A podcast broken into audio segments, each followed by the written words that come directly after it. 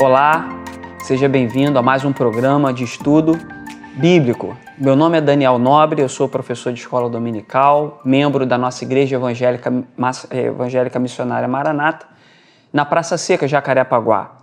E nós iremos, a partir dessa aula, fazer um estudo sobre o livro do profeta Abacuque, é, extremamente relevante para o seu período, mas também com muita importância e profundidade para os nossos dias atuais.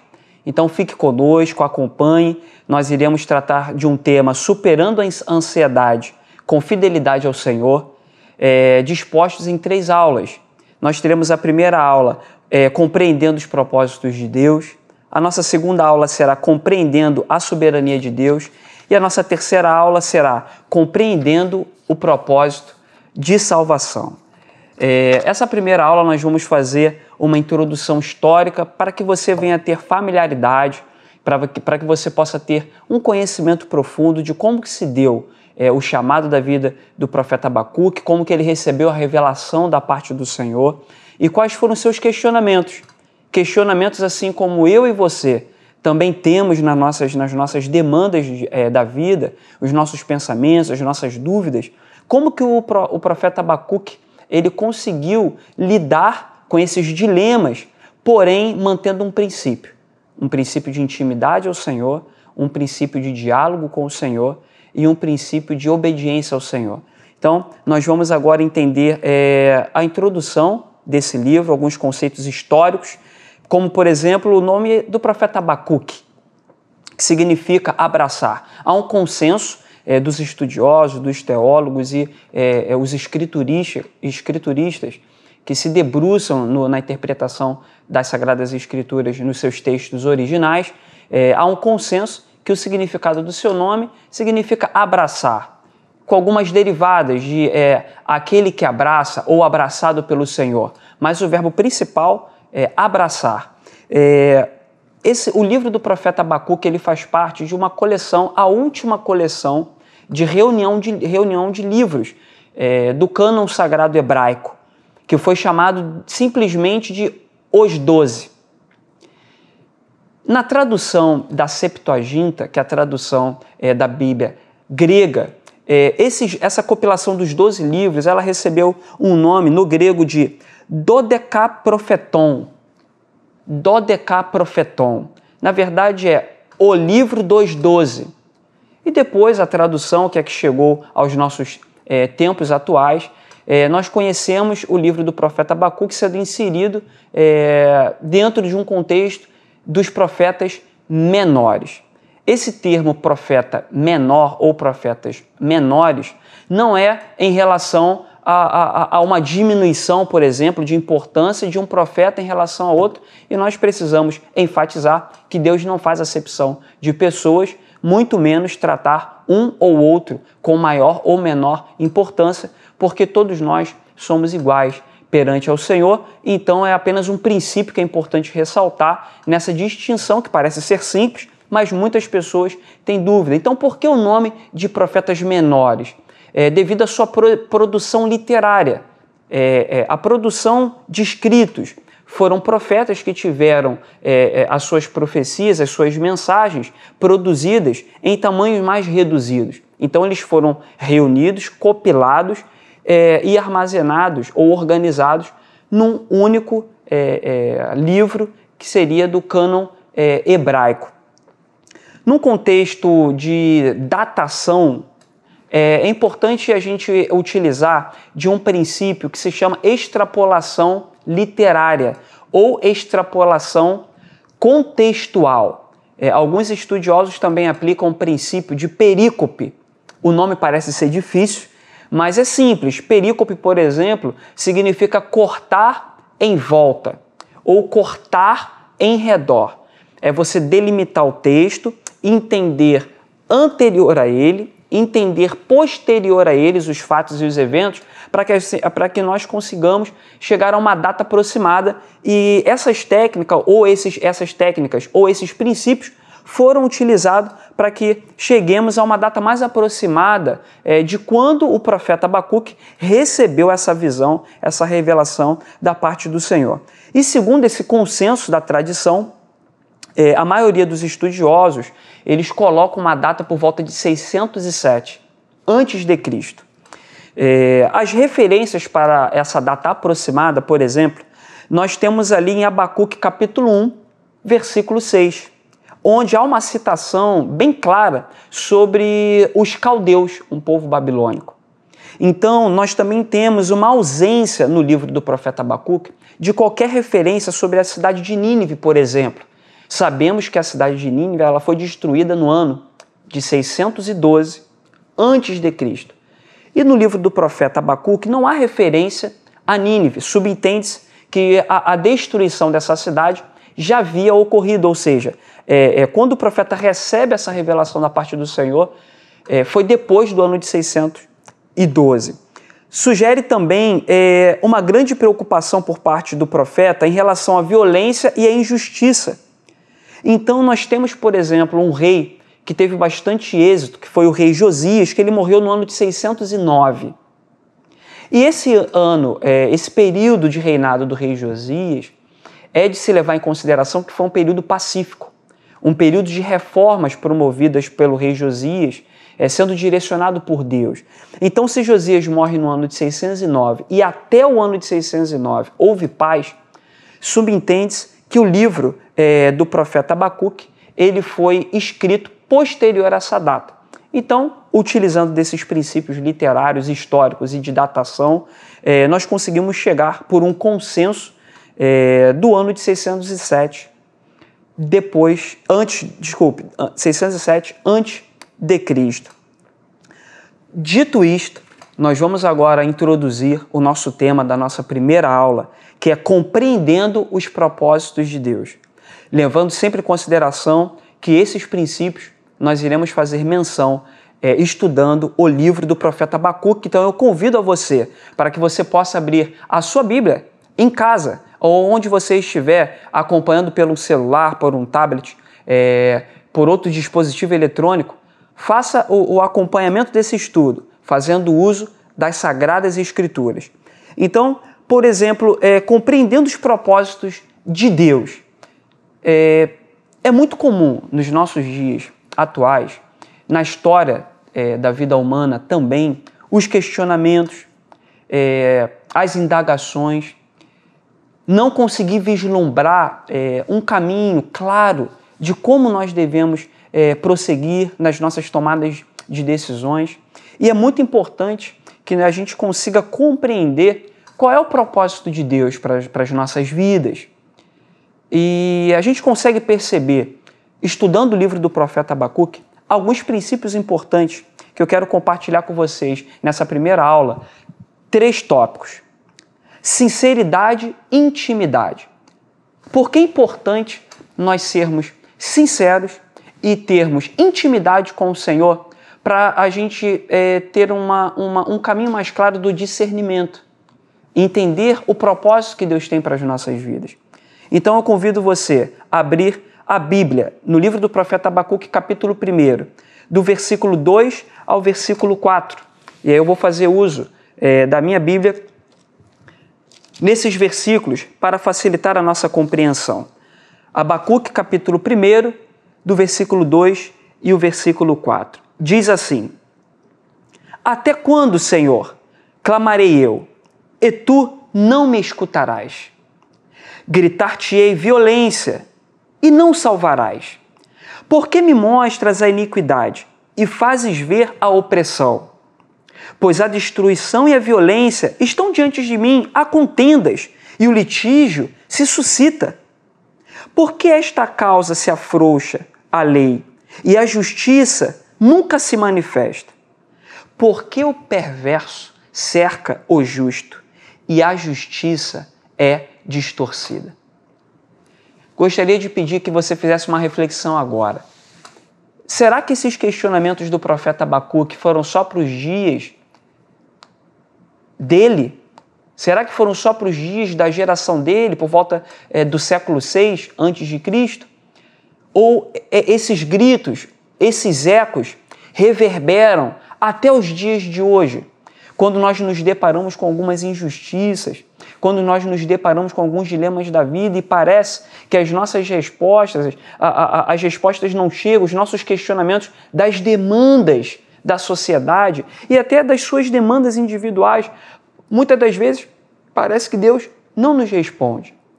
Mas é aí que tem um princípio é, é, que precisamos compreender: que os nossos propósitos e os nossos caminhos não podem ser com a força do nosso braço, mas sim sempre perguntando ao Senhor, perguntando ao nosso Deus, que é o nosso Criador, que Ele conhece o nosso deitar e o nosso levantar.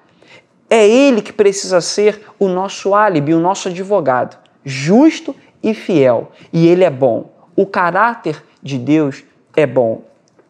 Então, sobre a sinceridade e intimidade, nós é, conseguimos compreender logo nos primeiros versículos que o profeta Abacuque ele pergunta: Até quando, Senhor? Olha a sinceridade.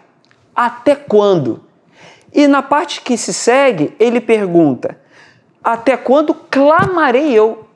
Então aqui nós temos esses dois elementos: sinceridade, até quando? intimidade, ou seja, oração, clamarei eu. Então o profeta Abacuque, no início do seu livro, ele já coloca esses princípios valiosos que a vida do cristão é, precisa ter é, como rotina, como princípio. Sinceridade com o Senhor e intimidade. É, é importante ressaltar é, esses princípios de questionamento do profeta Abacuque, porque há uma ausência é, muito interessante que nos chama para um princípio cristológico. Muitas das vezes nós buscamos uma cristologia, ou seja, uma evidência da manifestação de Jesus, mesmo no Antigo Testamento. Então é um princípio muito interessante que no decorrer da leitura dos livros bíblicos, é, nós venhamos a buscar qual é, é, é, é o direcionamento daquele livro que aponta para Jesus. E é interessante, é, assim como no livro de Abacuque, uma ausência é, de Jesus. Em que sentido? No sentido que não há um intermédio, que não há alguém que defenda o ser humano no contato direto com Deus.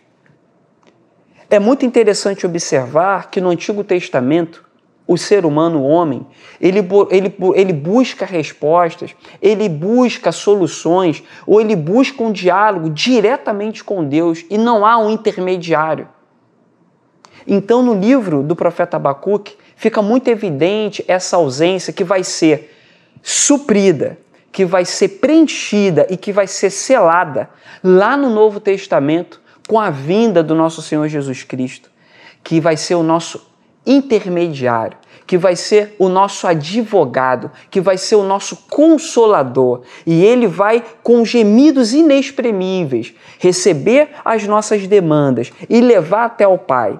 É, você consegue observar isso em João, 1 João, a carta de João, 1 João, ele diz a seguinte citação: Filhinhos, não erreis, mas se errardes, se pecardes, tendes um advogado que irá intermediar entre os homens e Deus. Então, voltando agora para o livro do profeta Abacuque, nós conseguimos perceber essa ausência a necessidade de ter é, esse advogado, alguém que recebesse os questionamentos do ser humano com os seus erros e conseguisse levar isso é, ao Pai, porque a Bíblia diz que nós não sabemos como orar. Nós erramos é, nos nossos pedidos. E vamos nos aprofundar um pouco mais. Isso fica evidente também no livro de Jó. Os mesmos dilemas que se passam por, pelo profeta Abacuque, Jó, ele também, quando ele se vê injustiçado dentro do seu pensamento, quando ele se vê injustiçado pelos os acontecimentos, aquilo que é, é, acomete a vida de Jó de forma impetuosa, as perdas principalmente, Jó ele começa a questionar ao Senhor, questionando a injustiça, ele coloca numa posição de justo. Ora, se Jó é justo e ele está sendo injustiçado, automaticamente isso se contrapõe é, à soberania e à justiça de Deus. Isso nunca pode ser colocado em xeque, porque o nosso Deus ele é santo, ele é justo, ele é poderoso e ele é bom.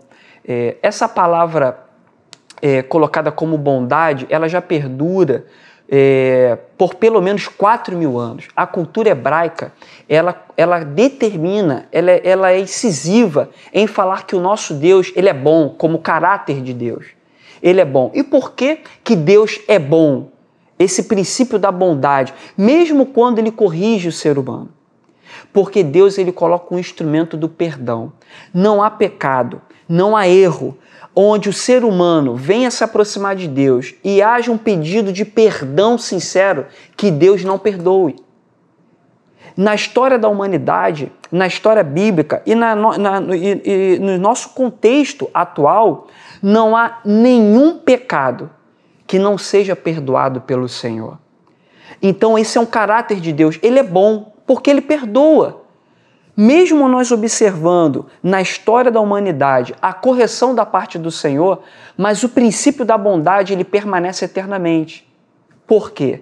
Porque se nós confessarmos os nossos erros, se nós colocarmos aos pés do Senhor é, os nossos pecados, Ele é fiel para nos perdoar. Então, esse é o primeiro princípio que precisa determinar a nossa conduta de relacionamento com o Senhor, que é o princípio da sinceridade e o princípio da intimidade.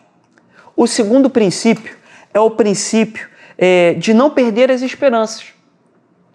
Quantas das vezes, quando nós somos acometidos por adversidades da vida, quando nós estamos vendo tão longe, com o nosso olhar limitado, que é um olhar humano, nós não conseguimos muitas das vezes vislumbrar uma saída. E aí nós perdemos a esperança. Mas Deus, Ele é a nossa esperança. Jesus Cristo, Ele vem em breve nos resgatar e Ele nos prometeu que Ele enxugaria dos nossos, eh, do nosso rosto toda lágrima. E Ele disse que Ele iria aos céus, mas Ele nos deixaria o consolo, o Consolador, o Espírito Santo. Então nós não podemos perder as esperanças. E aí eu cito uma referência no próprio livro de Abacuque, capítulo 1, do versículo 12 ao versículo 13, onde parece que o profeta Abacuque ele não consegue vislumbrar uma saída. E ele faz as suas ponderações com Deus. Vamos observar juntos, lendo o versículo 12 e o versículo 13 do primeiro capítulo do profeta Abacuque. E ele diz assim: Não és tu desde a eternidade, ó Senhor, meu Deus, o meu santo?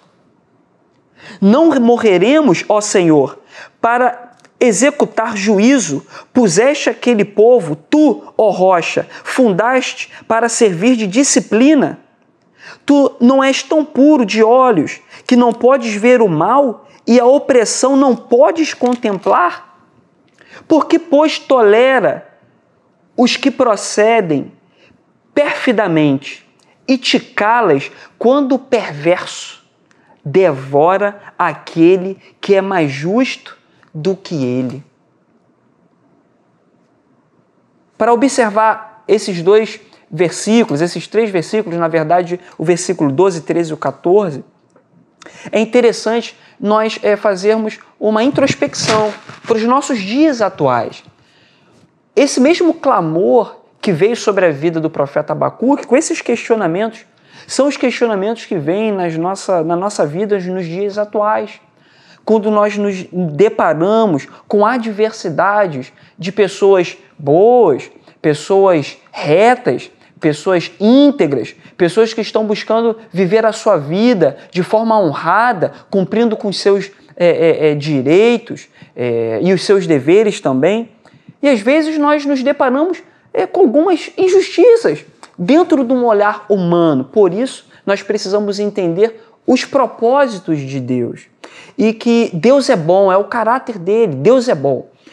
E o profeta Abacuque, ele se vê assim como nós, como um ser humano de carne e osso, com as mesmas demandas que nós temos nos nossos dias atuais. E ele, por um momento, parece que a esperança se vai. Por um momento, parece que ele não consegue vislumbrar uma saída. E aí, com o olhar humano, com o olhar limitado do profeta Abacuque, ele faz esses questionamentos que nós acabamos de ler no versículo 12, versículo 13. Até quando, Senhor? E aí eu quero, de uma forma é, muito sincera, perguntar para você que nos assiste nesse momento: será que você já se viu assim? Fazendo perguntas ao Senhor: até quando, Senhor, a minha resposta não vai vir? Até quando, Senhor, os meus questionamentos não vão ter respostas? Até quando os meus problemas, Senhor, não vão ter solução? Será que tu, ó Pai, não irás me responder? Será que nas nossas orações nos falta às vezes palavras? Será que às vezes nas nossas orações nos faltam até mesmo argumento? E aí o silêncio para e muitas das vezes até uma lágrima. Mas eu quero te dar é, uma resposta de confiança que o nosso Senhor ele sonda os nossos corações. Ele conhece o teu deitar e o teu levantar. E no tempo oportuno, a resposta do Senhor ela virá, porque Deus ele não se atrasa e ele também não é pula etapas da nossa vida. A resposta virá. É necessário que você não perca a esperança. E é necessário que a sua fé não venha estar depositada em homens, em circunstâncias, mas que a sua fé venha estar depositada naquele Deus que te conhece, que te criou e que te formou. E agora nós iremos caminhar para o terceiro tópico dessa primeira aula. Não dê lugar à dúvida. Quem nunca teve dúvida? Quem nunca duvidou? É uma palavra tão pequena. Dúvida ou duvidar, é, numa, numa conjunção verbal. Duvidar. Nós duvidamos se as nossas atitudes foram a, a, a, se as nossas atitudes foram corretas. Nós duvidamos em tomar decisões. Será que aquela decisão foi a mais assertiva? Será que aquele conselho que eu dei foi o conselho da parte do Senhor ou foi um conselho humano? São dúvidas. Será que é, é, esse chamado é um chamado que Deus quer para mim? Ou se é uma inclinação, um desejo humano? São dúvidas. Será que eu preciso tomar aquela decisão? Será que eu preciso ir para aquele emprego? Será que eu preciso mudar de profissão? Será que eu preciso me mudar de casa e ir para um outro lugar? Quais são as dúvidas que rodeiam os seus pensamentos? Quais são as suas dúvidas que às vezes paralisam você no sentido de você avançar para os propósitos que Deus tem ao seu respeito?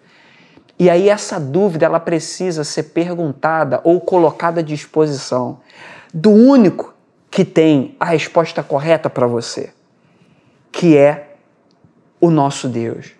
Aquele que te criou e aquele que te formou, que é o mesmo Deus que respondeu às dúvidas do profeta Abacuque. É interessante observar sobre essa questão da dúvida é, no comportamento do ser humano é, no Antigo Testamento.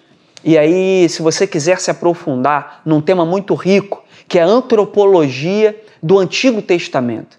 A dúvida, ela é muito natural, porque hoje em dia nós temos muitos recursos, nós temos muitas mídias sociais de buscas, nós temos um acesso farto à escritura sagrada e com suas interpretações atualizadas para os nossos conceitos.